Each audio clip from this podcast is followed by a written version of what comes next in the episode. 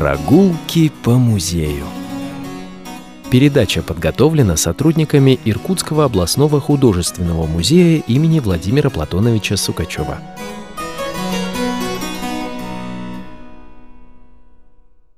Добрый день, уважаемые радиослушатели! В эфире очередная передача «Прогулки по музею». У микрофона заместитель директора по науке Иркутского областного художественного музея имени Владимира Платоновича Сукачева Ирина Терновая. Моя собеседница сегодня – научный сотрудник галереи сибирского искусства Лидия Анатольевна Шаркунова. Добрый день, Лидия Анатольевна. Здравствуйте. Вы недавно работаете в отделе галереи сибирского искусства. Давайте познакомимся с вами поближе. Где вы учились? Как долго работаете в музее? Я училась в Санкт-Петербургском академическом институте имени Репина на факультете истории искусства. Работаю в музее с ноября прошлого года. Ну, то есть сегодня у вас дебют, как в радиопередаче, так и в той выставке, да. которую вы разрабатывали и которую открывали вот совсем недавно в этом прекрасном отделе. Ну что ж, выставка «Цветов изысканный мотив» — это действительно ваша первая выставка, по сути, премьера. Не испугались? Нет. Это была ваша идея или все-таки вам ее подсказали более опытные коллеги? Эта идея возникла в отделе, а потом мы с Анной Потаповой, заведующей нашего отдела сибирского искусства, стали выбирать цветы, смотреть. Ну, и я поняла, что мне эта тема очень интересна, и предложила Анне, чтобы я стала куратором этой выставки. Давайте тогда более подробно поговорим с вами о цветочном натюрморте. Вот что такое натюрморт? Термин натюрморт пришел в языке мира из Франции. Натура морта буквально означает мертвая натура, природа, то есть полностью отображает суть направления. Мертвые животные, собранные фрукты, срезанные цветы. Вместо слова натюрморт англичане используют словосочетание still life – спокойная жизнь, а голландцы – стиливен, остановившаяся или замершая жизнь. Наибольшее распространение в живописи получили натюрморт с фруктами, голландский натюрморт, натюрморт с цветами.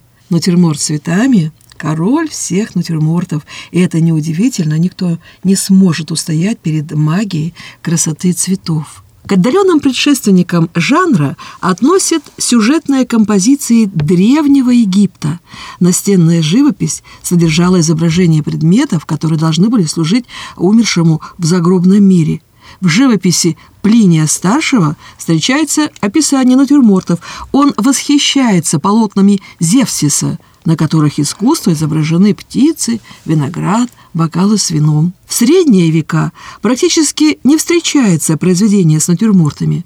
Становление стиля как отдельного жанра началось в 1500-х годах в странах Северной Европы, Караваджо и Ян ван Эйк часто включают полотна христианской направленности фрукты и цветы. В XV-XVI веках в творчестве художников уже четче просматриваются черты жанра. Благодаря Караваджо, Бонзи, Кампадолью, Баскенису стиль приобретает натурализм, появляется мощное светотени, скульптурность изображаемых предметов. Рассвет стиля приходится на XVII век. Особенно это заметно у фламандских и голландских творцов. Самый яркий представитель того времени Ян Брейгель-старший, и слава к нему пришла благодаря умению передавать на своих картинах бархатистость цветов и листьев. Он всегда писал с натуры, чтобы изобразить цветение растения. И мог ожидать вот этот период не один месяц. Красота натюрморта показана в его работах «Букет цветов», «Ваза с цветами» ну и многих других. В Российской империи натюрморт длительное время не рассматривался как отдельное направление живописи. Но в XVIII веке приходят в моду кабинетное полотна. В 20 веке начинается рассвет направления. Художники проводят смелые эксперименты с формами цветов и композициями, распространенными сюжетами цветочной направленности. И вот первым художником, который начал развивать стиль на территории России, стал Иван Трофимович Хруцкий. Известность к нему пришла благодаря написанию групповых портретов и натюрмортов. В начале XX века жанр в России получает необыкновенную популярность. Именно тогда этот стиль становится равноправным среди всех направлений. Буквально за 15 лет жанр проходит тернистый путь от импрессионизма до абстрактного формотворчества. Многие художники смогли отличиться в этом направлении. Это Николай Сапунов, Петр Кончаловский, Кузьма Петров-Водкин, Игорь Горобарь, Илья Машков. Во второй половине XX века появляется еще несколько интересных творцов. Ну, например, Владимир Вейсберг, Сергей Андреяки, кстати, э, выставка Академии Сергея Андреяки «Леса России» откроется в нашем музее. Кстати, именно mm-hmm. в отделе галереи сибирского искусства в этом году, по-моему, в конце э, года. Ну что ж, Теперь давайте поговорим уже конкретно об этой выставке. Какие художники представлены на выставке «Цветов. Изысканный мотив»? Вообще мы хотели отобрать работы таким образом, чтобы были представлены разные сюжеты, разные жанры, в которых есть цветы, и художники, которые пишут в разных художественных манерах. На выставке представлены работы известных художников, представителей Иркутской живописной школы Анатолия Алексеева, Анатолия Костовского, Виталия Рогаля. Также у нас представлены работы более молодых художников, например, Пурлика у нас есть работа, Анчукова есть есть работа на выставке. Есть э, несколько натюрмортов Алексея Жибинова, неординарный художник 20 века. У него была очень тяжелая судьба. Он был учеником Павла Филонова, последователем авангардных течений, но в Иркутске его не принимали, считали формалистом. У нас две работы представлены. С одной стороны, работы, где чувствуется его крепкая реалистическая школа, знание основ классического натюрморта. С другой стороны, есть работа подсолнухи, более такая формальная, декоративная. Также также, кроме натюрморта, у нас представлены пейзажи в экспозиции. Это работы Алексеева, пейзаж, и Рогаля Виталия. И еще у нас есть портреты. Это Костовского портрет дочери и портрет Аллы Цыбиковой. А по какому принципу вы отбирали работу на эту выставку? Там понравилось, не понравилось или что? Или все-таки а, действительно разные художники, именно Иркутскую школу вы представляли, а, и возрастных художников, и опытных, и вот наших молодых художников принцип какой? Несколько принципов мы использовали в работе в этой выставке. Ну, конечно, важно, э, чтобы были представлены художники разных поколений. Это важно. С другой стороны, нам хотелось, чтобы... Ну, вот цветы – это одна из общих тем. Они встречаются вообще во многих картинах. Но нам хотелось, чтобы цветок, он был главной темой произведения. Вот тех произведений, которые мы выбираем. Чтобы он занимал большое пространство холста, был центром композиции.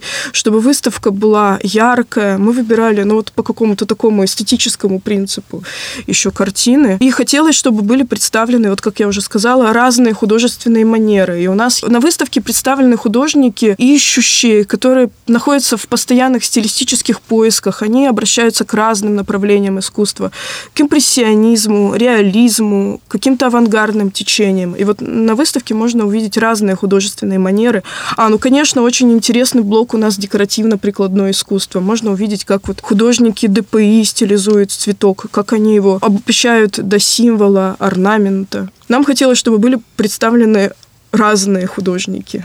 Наверное, и та... разные направления. Разные направления. Да. Вы знаете, в цветочных натюрмортах европейские художники обычно изображали а, цветы, которые характерны для какой-то определенной местности. Ну, это тюльпаны, розы, гладиолусы, там, гиацинты, гвоздики, лилии, ландыши, незабудки, маргаритки, розмарин, анимоны, календула. А вот какие цветы все-таки изображают э, наши сибирские художники? Вы знаете, э, ведь у нас цветов-то ведь э, в Иркутске не так так много еще в XIX веке были, как-то не было принято э, организовывать какие-то вот такие розарии, да, там, или клумбы, хотя, конечно, были оранжереи наших знаменитых иркутских купцов, где выращивались и плоды, и цветы. А вот с открытием Александровского сквера вот там стали клумбы наконец-таки высаживаться. Ну, это вот а, после открытия памятника Александру Третьему, а, когда был организован вот этот Александровский сквер.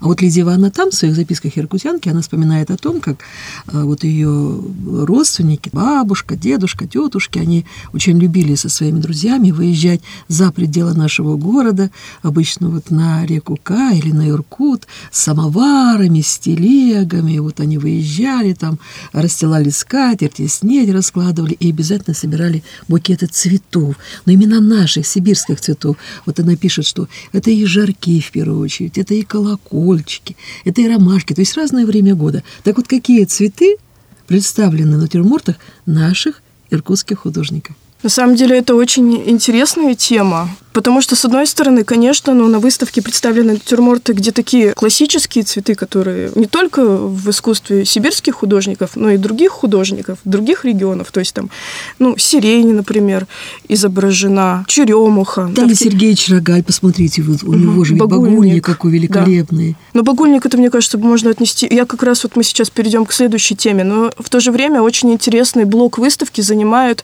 именно художники, написавшие сибирские цветы, причем такие натюрморты – это такое сибирское разнотравье.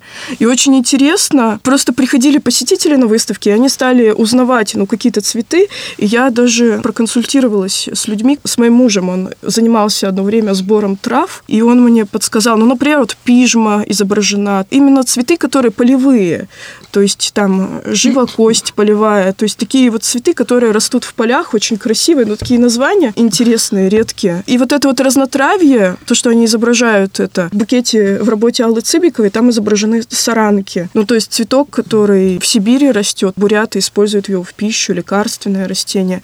То есть э, это очень интересно. Это вот когда они изображают такие цветы, которые вот, ну, именно сибирские, вот это вот полевые, это создает ощущение, что вот они прямо пошли в поле, собрали этот букет, положили его, такое непосредственное восхищение натурой. И очень интересно, мне кажется, это как-то наблюдать, разбирать разбирать. Но это передается в работах, вот это вот восхищение сибирской природой. Вот знаете, что я заметила? Это вообще обычно цветочные натюрморты, они как-то вот по-особенному притягивают к себе вот посетителя какой-то своей, знаете, психологической направленностью. И вот не такое ощущение, что эти натюрморты, они обладают каким-то таким мощным лекарственным воздействием на человека. Я почему-то говорю, потому что у меня вот в моей личной коллекции есть э, несколько цветочных натюрмортов. Это вот Елена Выходцева, Бахарев, э, есть очень интересный э, Белоречев, несколько натюрмортов вот наших тоже иркутских художников. Вы знаете, вот ощущение такое, да, я вот смотрю на них, и вот иногда утром встану, какое-то настроение такое не очень хорошее. Вот тут посмотришь, и, вы знаете, как-то сразу поднимается. Вот я удивительная нашла вещь. Оказывается, что есть ряд из исследований, которые показывают, что с помощью изображений можно привести в норму функционирование вегетативной нервной системы и непосредственно влиять на иммунитет. Установлено учеными, что сильные позитивные эмоции вызывают картины художников, где изображены прекрасные цветы. То есть картины художников с яркими красками помогают справиться даже с депрессией.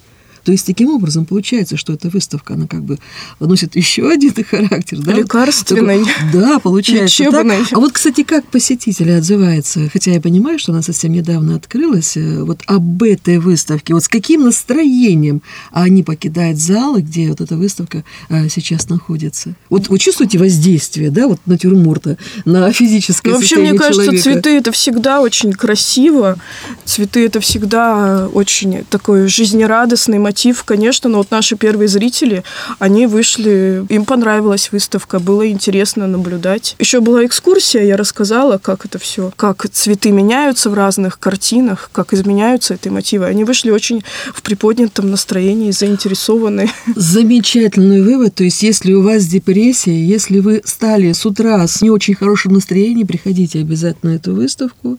И я думаю, что вот эти прекрасные наши сибирские, иркутские натюрморты с нашими прекрасными прекрасными цветами окажут вот такое положительное, лечебное влияние на вас, наши уважаемые посетители. При выборе цветов для натюрморта основными критериями была их красота и редкость. Вот, как правило, цветы рисовались с натуры, поскольку ценилась точность и достоверность изображения. Вместе с тем, в одном натюрморте могли быть изображены цветы, цветущие в разное время – Поэтому иногда рисование букета затягивались буквально на месяцы. Вот, впрочем, столь долгая работа окупала себя. Цветочные натюрморты ценились очень высоко и даже могли использоваться как дорогой подарок на государственном уровне. Я помню, что вы приводили такую замечательную фразу русского живописца Петра Кончаловского о цветах. Если можно, пожалуйста, приведите ее для наших радиослушателей. Представитель русского авангарда Петр Кончаловский писал о цветах так. «Цветы – великие учителя художников. Для того, чтобы постигнуть и разобрать строение розы, надо положить не меньше труда, чем при изучении человеческого лица». Так вот, в чем сложность изображения цветов? Ну, казалось, у нас еще там в школе в первом классе учили, помните, там несколько кругляшочков вокруг пестика, и вот тебе, пожалуйста, получился цветочек. Но все-таки в чем действительно сложность для художника а, в описании вот этих цветов? Ну, я бы могла даже использовать какой-то свой собственный опыт. Mm. Я пробовала рисовать цветы да. с натуры.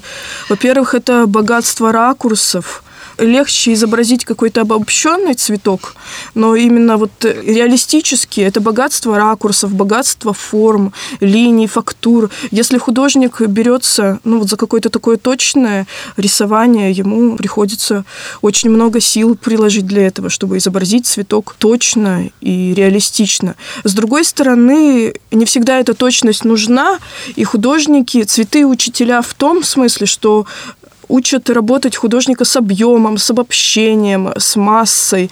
То есть э, учат художника видеть целое, а не частности. Это тоже очень важно, важный такой момент. То есть художники, когда рисуют цветы, они решают целый ряд художественных задач. Также интересно ну, то, что в декоративно-прикладном искусстве, вот как цветок обобщить, чтобы остались только очертания, контур цветка, и чтобы при этом он был узнаваемым. Это тоже интересная художественная задача для художника языка. Многие творцы испытывают трудности с этим, так Вы скажем. Знаете, я сейчас вспомнила вот нашу знаменитую нищую Илья Репина. Все-таки что сложнее, написать э, цветок в пейзаже или цветок в натюрморте? У Ильи Репина, помните, там вот маки, да, возле mm-hmm. девочки нашей рыбачки, там несколько буквально таких вот мазков, и ты эти маки уже, ты их видишь, ты их узнаешь. А если бы вот, вот так вот несколькими мазками в натюрморте изобразил маки, мне кажется, совершенно было бы другое впечатление. Что сложнее? Это просто разные художественные манеры, разный подход. Мне кажется, не бывает легкого искусства для художников. Они просто разные какие-то задачи применяют в искусстве. Я как-то не могу сказать, что сложнее, что легче. Это просто разные художественные манеры. Легкого искусства не бывает. Художник всегда испытывает какую-то сложность. У Репина у него один образ, и поэтому он пишет вот такими легкими мазками. У другого художника другая художественная задача, и он пишет цветы по-другому. Ну вот у Рогаля, да. его багульник, да, вот в его работе, там же ведь тоже буквально таки несколько мазочков прозрачных, там даже холст просвечивает, когда вот смотришь Ну там видно, да, его... фактуру холста. Я не могу сказать, что это проще, но у него была другая задача именно изобразить багульник в пейзаже. Он не мог прописывать каждый цветок, потому что это бы отвлекало от главного. Но если цветок находится в центре композиции, то его, конечно, ну, художник должен прописать очень так ярко, детализированно, ну или просто он должен сделать какой-то яркий акцент. А тут у Рогаля это только часть картины, это достаточно большое полотно, там еще горный пейзаж, ну вообще это большое полотно, и если бы он прописывал бы каждый цветок, это бы потерялось. Она бы немножко другой была, она бы уже напоминала какой-то расписной ковер, мне кажется. А тут он пишет именно большими такими массами обобщенными, чтобы они не терялись, чтобы картина была цельной. Ну, вот есть... мне такое ощущение, что цветок э, в пейзаже – это такая некая недосказанность. Вот в натюрморте такая недосказанность невозможна. И все-таки давайте мы с вами, нашим радиослушателям, еще раз объясним, что срезанный цветок в вазе – это натюрморт, это мертвая натура, цветок срезали.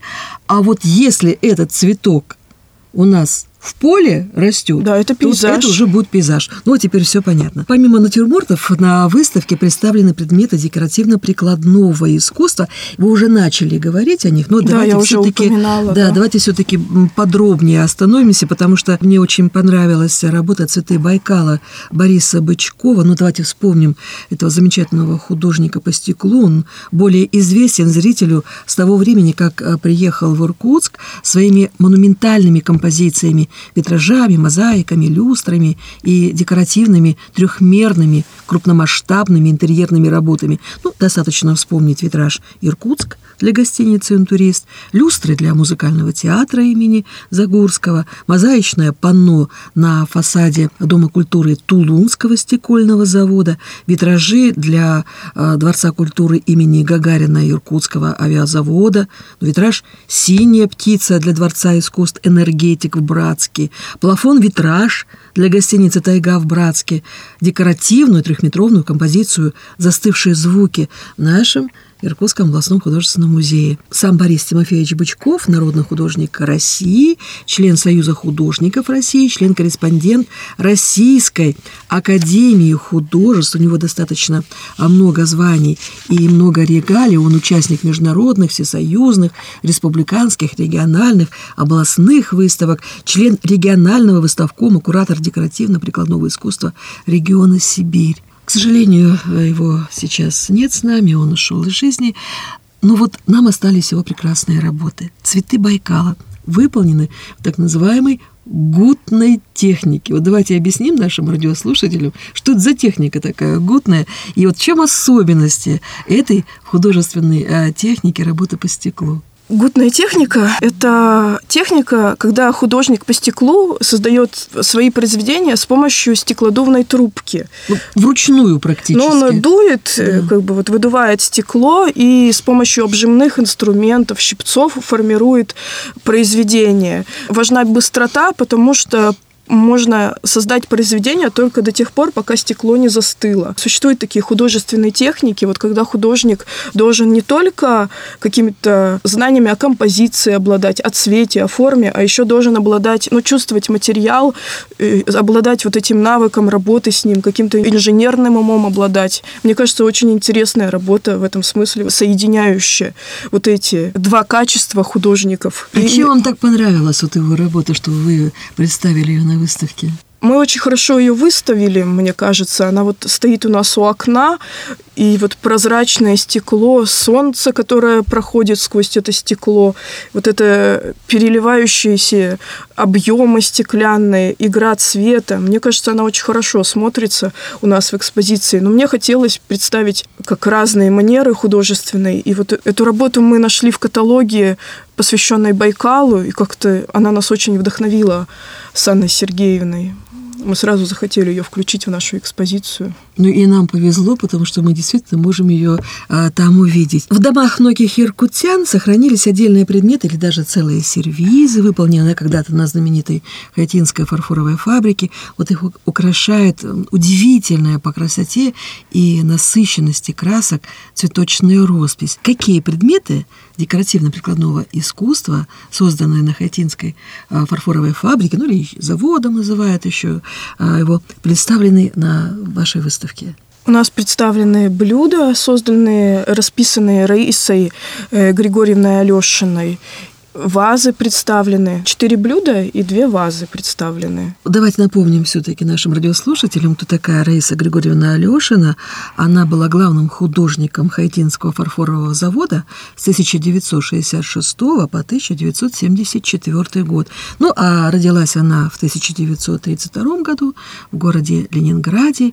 Оказалась вот с волей случая в нашем крае. И в 1960 году на Хайтинской фабрике был создан создан художественный совет. И вот с тех пор а, поиск новых методов росписи, новых тем и стилей сделали хатинский фарфор заметным среди фарфора других отечественных заводов. Хотя стала обретать свое лицо. И, конечно, в этой немалой степени она обязана именно Раисе Григорьевне Алешиной. Так вот, в чем особенности художественной манеры и росписи, которые стали ну, своеобразной визитной карточкой Хатинского фарфорового завода в 1970-е годы? Ну, когда я прочитала, познакомилась с биографией Раисы Григорьевны Алешиной, меня, честно говоря, восхитила эта художница. Отличительные особенности ее манеры, она стремилась сохранить э, белый фарфоровый фон и цветочный орнамент, чтобы он не забивал этот фон. Еще особенность это такой прозрачный, легкий мазок, который вот одним мазком, одним движением она передает фактуру вот этого лепестка, дыхание лепестка, я бы так сказала. И ей хотелось создавать такие вещи, которые были бы, с одной стороны, красивыми, с другой стороны, утилитарными в быту, чтобы люди окружали себя красивыми вещами. Но кроме того, что она разрабатывала орнаменты, она также разрабатывала удобные формы э, произведений, посуды, чайников. Очень интересно. А какие цветы вот вообще она выбирала для своих эскизов, будущих э, каких-то творений? Не все, что она выбирала, представлено у нас на выставке, но она очень разные цветы использовала. Подснежники, жарки, вот эти блюда с тюльпанами у нас представлено. На ее работах какие-то элементы эпохи запечатлелись. Например, у нас блюдо в экспозиции 60 лет октября написано таким красивыми золотыми буквами. Разные цветы она выбирала, стилизовала. Очень это интересно изучать. Ну и не только интересно, но, честно говоря, и чай пить очень вкусно вот из такой посуды, потому что когда берешь в руки, ты понимаешь, что перед тобой уже не просто как бы вот такой утилитарный предмет, как чашка, да, а самое настоящее произведение искусства выполнено по эскизам вот этой замечательной художницы. Наверное, чай намного вкуснее уже становится. И не случайно вот сейчас э, посуда Хайтинского фарфорового завода, она очень, очень. ценится э, и у нас в музее ценится, и среди антиквариатов, ну и вообще среди жителей э, города Иркутска, Иркутской области. Нам повезло, потому что все-таки этот завод у нас функционировал. И когда мы приобретали эту посуду, мы, по-моему, даже и не понимали значимость вот в будущем сохранение, да, сохранение вот этих действительно уникальных э, предметов декоративно-прикладного творчества. Вы знаете, я смотрю на часы вот на нашем э, пульте и вижу, как время подходит к концу нашей передачи. И мы благодарим вас, Благодарим научного сотрудника отдела галереи сибирского искусства Лидию Анатольевну Шаркунову за интересный рассказ. Надеемся на новую встречу с вами. А, кстати, что у вас в планах? Какие еще выставки вы планируете открыть? Потому что сейчас я знаю, что отдел готовится а, вот к новым проектам, к новым выставкам. И одна из таких очень важных выставок, которая у нас откроется к 360-летию города Иркутска, это сибирский портрет. Поэтому я думаю, что вся команда Но мы изучаем, галереи да, сибирского сейчас. искусства сейчас сейчас как раз вот э, находится на стадии разработки исторических справок, отбора э, материалов. Так что вот мы очень надеемся на то, что мы услышим уже вскоре здесь, в нашей студии, ваши новые рассказы о ваших новых открытиях. Ну а сейчас мы, конечно, желаем в первую очередь вам удачи, потому что у вас состоялась премьера. Это ваша первая выставка. И, кстати, первая наша с вами сегодняшняя встреча в студии городского радиоканала, поэтому только удачи, только вперед. Ну и сейчас у вас есть прекрасная возможность э, свои пожелания высказать нашим радиослушателям. Я бы хотела, чтобы на этой выставке вы получили мощный позитивный заряд весеннего настроения такого, чтобы наши цветы, представленные на выставке, вдохновили вас на новые открытия. И, в общем, я желаю вам интересного просмотра нашей выставки. До какого времени выставка будет работать? До 4 апреля. Так что еще есть время да. для того, чтобы прийти, насладиться и даже полечиться. Поэтому, конечно, мы ждем наших уважаемых радиослушателей, мы ждем иркутян на этой прекрасной выставке. Спасибо, до новых встреч. Ну, а мы по-прежнему, уважаемые радиослушатели, ждем ваших откликов и пожеланий. А пока до свидания. Берегите себя и своих близких.